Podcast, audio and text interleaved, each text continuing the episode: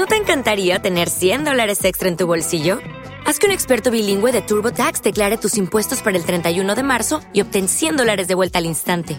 Porque no importa cuáles hayan sido tus logros del año pasado, TurboTax hace que cuenten. Obtén 100 dólares de vuelta y tus impuestos con 100% de precisión, solo con Intuit TurboTax.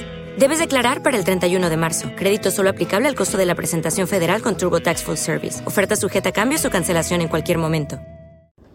¿Qué pasa, gallinicas mías? Aquí vuestro reportero más dicharachero de Barrio Sésamo, que en este episodio os permite, en este audio, os permite que os riáis de él, o sea, uséase de mí.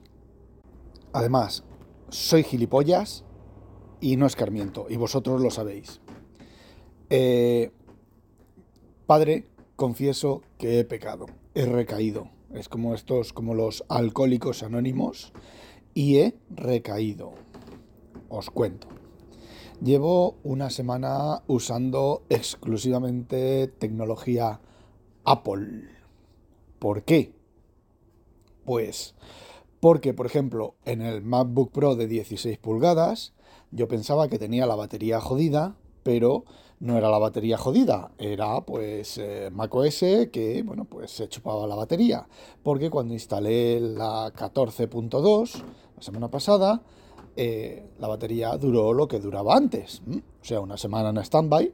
Eh, a ver, no lo sé porque no ha estado una semana en stand-by, pero lo actualicé, se me olvidó apagarlo después de actualizarlo y al, al día siguiente lo miré y dije, coño, 96% de batería, no ha bajado la batería que suele bajar un 10% por día o cosas así. Dije, ah, algo han arreglado, ¿vale? Bueno, esa es la primera. La segunda es que al NUC pues de vez en cuando le entran yuyus y se queda pajarito y me toca apagarlo, forzar el apagado o sacarlo de la alimentación y volverlo a conectar. Esto es consecuencia de lo que yo os comenté hace tiempo de otras de otras momento voy a estornudar de otras veces que os he contado cosas, ¿vale? Y eh, sí, estornudado, ha sido un estornudo hipohuracanado, que hasta el gato me mira y me dice, mm, ¿vas a morir? Bueno, pues como os contaba, eh, ya no me acuerdo lo que estaba diciendo. Ah, sí, de vez en cuando, pues de tanta suspensión, tanta hibernación, tanta recuperación, cada vez menos, ¿vale? Pues se le va la pelotilla y no arranca. ¿Y por qué sé que no arranca si no se enciende el monitor? Pues muy sencillo, porque a veces se quedan las luces del teclado encendidas. Tengo un Filco eh, Ninja. Filco Ninja completo. No ten keyless, ten keyless de eso, sino con blue. Le hace clash, clis, clash, close, clash, clis es un placer teclear con ese teclado, unas teclitas súper blandas que se hunden y, y vuelven a salir. Qué gozada de teclado. Bueno, pues veo que las luces se quedan encendidas. Entonces eso quiere decir que no lo ha reiniciado. O se encienden, se apagan, se encienden, se apagan, se encienden, se apagan. Quiere decirse que el NUC se ha quedado pajarite. Y eso pues no es culpa del NUC, sino que es culpa de Windows. Y aquí me da igual si la culpa es del pitico de boina, del driver del pitico de boina, a mí eso me da exactamente igual. Windows no funciona como debe. Eso en macOS pues es difícil, independientemente, bueno, es difícil no. Cuando yo tenía el monitor conectado con el HDMI, había veces que no arrancaba, pero era por culpa del hardware, del HDMI, del Mac mini, que tiene un fallo histórico y no lo arreglan el hardware, ¿vale? Entonces, pues es diferente, ¿vale? Eh, bueno, es lo mismo, pero mm, sí, básicamente es lo mismo. Me da igual si el Mac Mini falla por el HDMI, el bug histórico en el HDMI y quizás colaboración de mi monitor y el, Mac, el, NUC falla porque, bueno, pues eh, los drivers de Windows, pues cada cierto tiempo se les van la pelota de tanto suspensión híbrida, suspensión, suspensión a memoria y ese tipo de cosas. Me da igual. Falla si la culpa es de un driver o si la culpa es del maestro armero. Bueno, y que simplemente pues me dio, me dio simplemente por ahí, ¿vale? Volví a recaer en el pecado original y bueno, pues me dije, voy a usar todo de, todo de Apple. De hecho, Inconveniente y yo volvemos a comunicarnos con mensajes en lugar de con Telegram.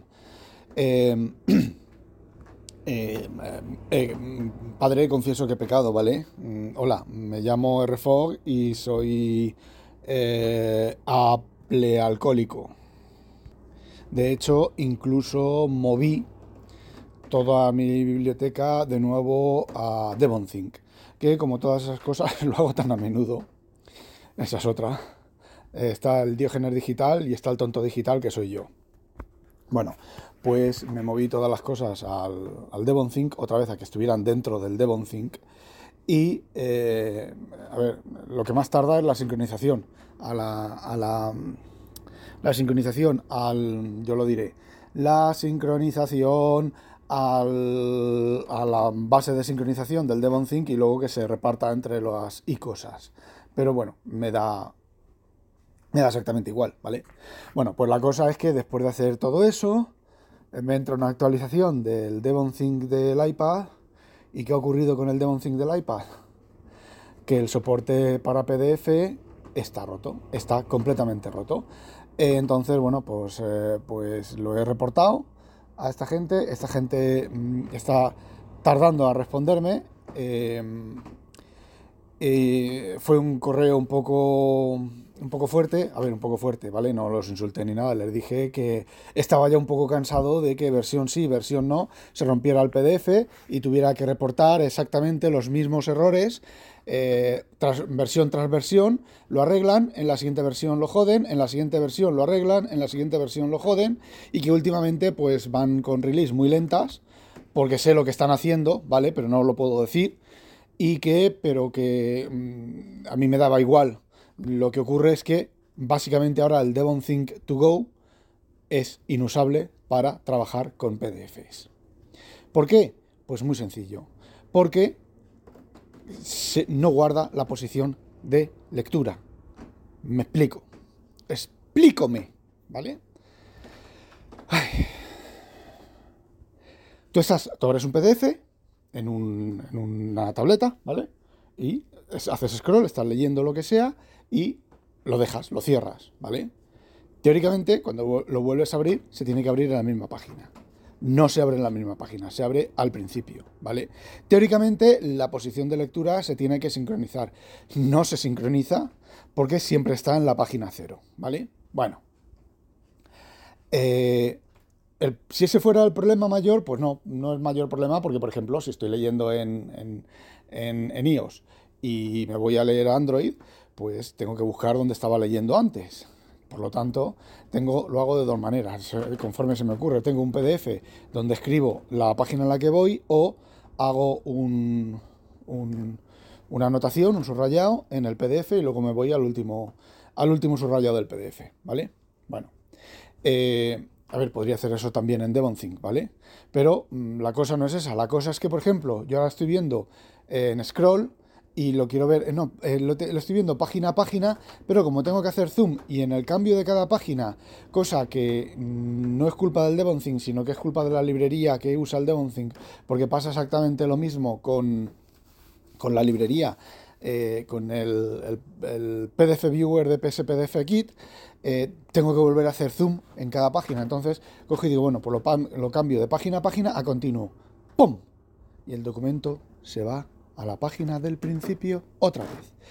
Con un scrap de la web, pues no tiene mayor importancia. Haces pom pom y vas al sitio. Pero con un libro de, por ejemplo, 5.500 páginas, como es el libro de, de, historia que estoy leyendo ahora, no es que tenga 5.500 páginas el libro, es que la versión en PDF que yo me he generado tiene 5.500 páginas en PDF, porque las notas a pie de página, tiene, vosotros sabéis los libros eh, técnicos, los libros de referencia buenos, pues todo, todo, lo que te cuentan te pone la referencia de origen, ¿vale?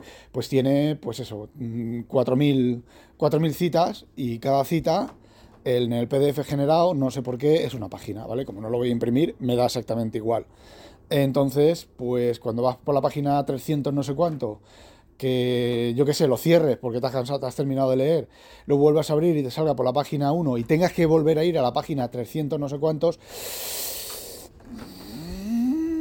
entonces, bueno, no es la primera vez que, los de DevonThink eh, la cagan de esta manera mm, y encima el mismo, el mismo problema. Entonces, pues, a ver, básicamente hay dos, hay tres desarrolladores, ¿vale? Hay un desarrollador que está encargado de todo el tema de la edición de textos. Es decir, todo el tema de lo, de la, lo que hace el, el, el Devon Think hace OCR y demás, todo el OCR, los, los containers, o los containers, no, no malinterpretéis, el componente que hace la edición de texto del de, del, de las joder, de los RTF, de los formated note, solo en, Mac, de los eh, textos, de lo tal, de los Markdown, eso es un tío que hace esas cosas solamente, que es suficientemente complicado, ¿vale? Eh, estilos, ¿vale? Eh, soporta estilos, hasta en, los, los formatos notes y los Markdown soporta estilos, soporta más XML. A ver, es un oficio en sí, ¿vale? Es un trabajo en sí de estar todo el día haciendo cosas de. Y más aún cuando la versión de, de móvil cada vez hacen más, amplían más el editor y lo, y lo hacen más, más parecido al editor de, de macOS. Y luego está el programador de macOS y el programador de iOS. Y me va a perdonar Eric, pero el programador de iOS es regulero. Es bastante regulero. El de macOS es un tío que lo sabe todo. Cada vez que aparece en los foros es sentar cátedra, pero el de iOS y es con el que tengo yo más que comunicarme porque en macOS pues normalmente no falla. Y si alguna cosa falla es un bug de macOS que tiene este hombre que eh, sortear. Bueno, sortear. Eh, eh, ¿Cómo se dice? Hacer un workaround. rodear, ¿vale? Sortear. hacer el código que de tal manera que el bug no importe y la aplicación funcione como se supone que tiene que funcionar. Bien. Básicamente y en resumen, mátame con tomate. Porque, bueno, pues ahora yo que estaba usando los iPad y demás para todo, ahora resulta que, bueno, que, tengo que usar el visor externo como estaba usando con anterioridad. Eh, entonces, no tiene mucho sentido tenerlo todo en DevonThink porque con el visor externo yo edito el, fichero, edito, leo el fichero con el visor externo. Eh, trabajo con él, ¿vale? Y se sincroniza solo.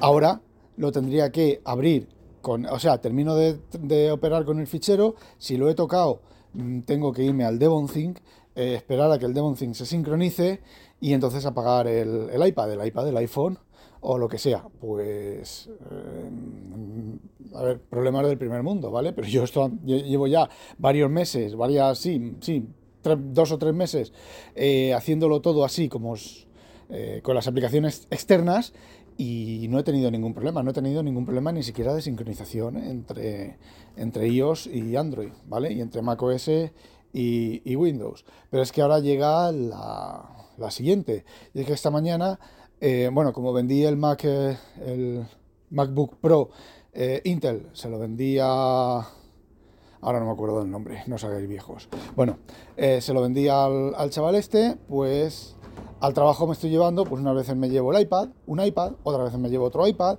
otras veces me llevo el, las tabletas Samsung, otras veces me llevo el MacBook Pro de 16 pulgadas. Eh, bueno, pues voy así y con el, con el bello Bring Your Own Device. Eh, esta mañana he tirado a traerme el iPad de 10 pulgadas, de 11 pulgadas. Estaba sin batería. Ayer estaba al 30 y no sé cuántos por ciento. Vale, me llevo el iPad de 12,9. Estaba un 3% de batería. Ayer estaba al 40 y no sé cuántos por ciento. Los pongo a cargar. Me cojo la Tab S6 no, pero voy la Tab S6. La Tab S9 Ultra que lleva, pues podría decirte que lleva mm, semana y media sin usar y la batería estaba al 32%. Eh, y ya lo había estado usando, ¿vale? Que no sé cuándo dejé de usarlo, mejor lo dejé de usar la batería al 50% o cosas así.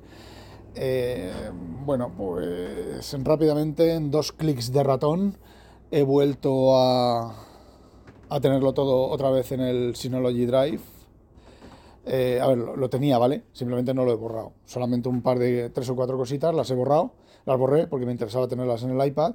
Pero. Eh, ah, bueno, bueno, bueno, bueno, antes, más de eso, más de eso. Bueno, como he vuelto a usar el MacBook Pro de 16 pulgadas, pues... Eh, ah, bueno, el MacBook Pro de 16 pulgadas. El MacBook Pro de 16 pulgadas, desde ayer, estaba al 70% de batería. Digo, antes de traerme la, S, la S9 Ultra, digo, bueno, pues me traigo el MacBook Pro de 16 pulgadas y, oye, más cosas puedo hacer con él. Eh, estaba al, del 70 y pico por ciento en dos días al 30, al 28, 22% o algo así. Eh, lo he apagado, lo he apagado, para que no se quede sin batería otra vez y llegue la batería cero. Y me he traído la S9 Ultra. ¿Qué queréis que os diga? Esta tarde cuando llegue a casa será otro clic que es simplemente cambiar la base de datos de sincronización del, del DevonThink y dejar de usar el DevonThink en, en las icosas. Pero claro, en las icosas el DevonThink lo tengo dejado de usar ya, desde, lo tenía dejado de usar ya desde hace tiempo, desde que estaba utilizando más o menos eh, Android. Para lo único que usaba el DevonThink, fijaos, para lo único que usaba el DevonThink era para capturar las webs con el iPhone hacer la manera que hace de sanitización del texto, eh, meterlo en el DevonThink y luego el DevonThink de escritorio me hace la conversión a PDF y luego sacaba los PDFs, que todo eso se puede automatizar, ¿vale? Todo eso está casi automatizado. Eh, lo que voy a hacer es, voy a automatizarlo del todo y, ya está. Y antes de terminar, una, una cosita sobre el cacareado, el tan cacareado eh, ahorro energético de, de Apple, pero me da, me da que eso lo voy a hacer, eso lo voy a hacer de otra manera. Eso lo voy a explicar en otro audio, porque eso tiene tela la falacia. Os lo cuento en el siguiente audio. Sabéis que seguís pudiendo invertir, invertir, enviarle a Tejedor hace dos audios que os expliqué lo que hay que hacer em, para em, el sorteo de las mesas a mezclas, que a mí es algo que ni fu ni fa, pero que os puede llegar a interesar, ya sabéis, un euro por participación. Eh, tampoco os vais locos eh, metiendo dinero, enviándonos dinero, porque la mesa vale que son 160 euros. Así que, bueno, pues ya sabéis, un euro por participación. Hay gente que está enviando más de un euro, ¿vale? Pero sin volverse loca, no os volváis loco. Hay un cachondo que ha enviado eh, una cantidad .01 céntimo con un céntimo. Eh, y ya sabéis que los participantes a la red no podemos participar, válgame la rebusnancia, es decir, no nos puede tocar a nosotros. Eh, si alguna vez alguien ha estado dentro y ahora está fuera, pues sí que puede participar, ¿vale? Pero los que estamos dentro ahora o en el momento del sorteo, durante el tiempo del sorteo, pues no, no podemos participar.